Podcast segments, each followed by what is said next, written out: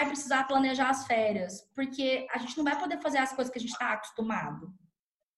Não dá para esperar o convite para sair de casa dar um rolezinho, que é uma programação de férias natural, né? Qual é a programação de férias natural? Você acorda até tarde, fica esperando a mensagem de um convite, ou só eu quero assim, na minha época. Aí começa, ô, oh, um açaí, sei quem, eu na casa do fulano, vai rolar não sei o quê, aí, né? Aí você espera o convite, nem que o convite chega, você se arruma, porque até lá você tá com uma cara que não tem condição de fazer uma ligação por vídeo, porque você tá de férias, né? Assim, aí veio o convite, você, aí você toma banho, senão você também não faz mais nada, aí você toma banho, arruma o cabelo, não sei o que, não sei o que, e sai com aquela cara de, ai, tô assim em casa, mentira. Tava em casa destruída. É, na minha época, que tem tempo esse negócio. Lágrima desceu, tive aqui vários gatilhos, mas a realidade não, não pode ser mentira. Mentira. Niki é muito goiano. Vocês falam Niki também? Niki é muito goiano. Não, né? Niki é nosso. Niki é fantástico. Goiano, mineiro também fala. Então, Niki eu fui descobrir. Niki é fantástico. Eu aprendi o pronto com vocês, vocês pegam o Niki meu, tá liberado. Então, o que acontece? Já que eu vou ter férias diferentes, que não vão ter, que eu não vou ter 100% de liberdade, eu preciso planejar minhas férias. Depois que vocês decidirem quantos dias vão ser de férias, e detalhe, é, é em que, tipo, no, numa, na medida em que, Niki, tá bom? Aí foi lá, é, é, nesse sentido. Então, depois que você decidir quantos dias você vai tirar de férias, uh, e isso tem que ser decidido agora, você não pode tomar decisões importantes em relação às suas férias depois que elas começam. É o mesmo parâmetro, é o trem também sai da minha alma, não dá. Ah, o, o trem. Ah, é o mesmo parâmetro da, do planejamento diário.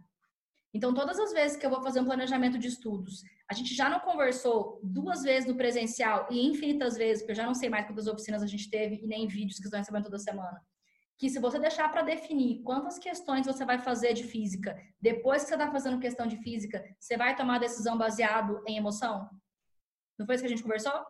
E decisão baseada em emoção, gente, é decisão ruim.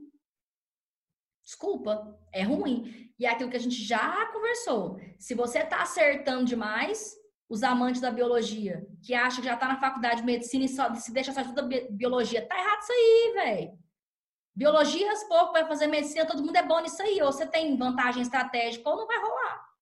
Não vai rolar. Você não tem 50 questões de biologia para fazer no Enem. Não adianta você ficar todo dia maçando barco estreando da biologia, não, gente. Cadê a geografia? Cadê a história? Tem jeito. Cadê a matemática que derruba nós? Tem 45 questões, misericórdia de Jesus. Certo? Então, planejei os, os meus dias de descanso. Vou planejar o que eu vou fazer nesses dias de descanso. Como assim, Fernanda? Já que a gente vai estar preso em casa, já pode começar a listar desde hoje. Que tipo de atividade eu posso fazer, considerando essa quarentena e o isolamento social, que eleva o meu bem-estar? Acho que a gente conversou de perfil comportamental da outra vez, não conversou? Falei para vocês? Eu lembro que eu falei. E aí eu falei de estresse e eu falei que o dominante desestressa no jogo, o influente, que sou eu, desestressa conversando potoque com a amiga no WhatsApp sem ter tempo para acabar a conversa. Uh, o, o, estável desestressa assistindo um filminho quietinho dentro de casa, fazendo, comendo a pipoquinha. E o analítico desestressa arrumando guarda-roupa.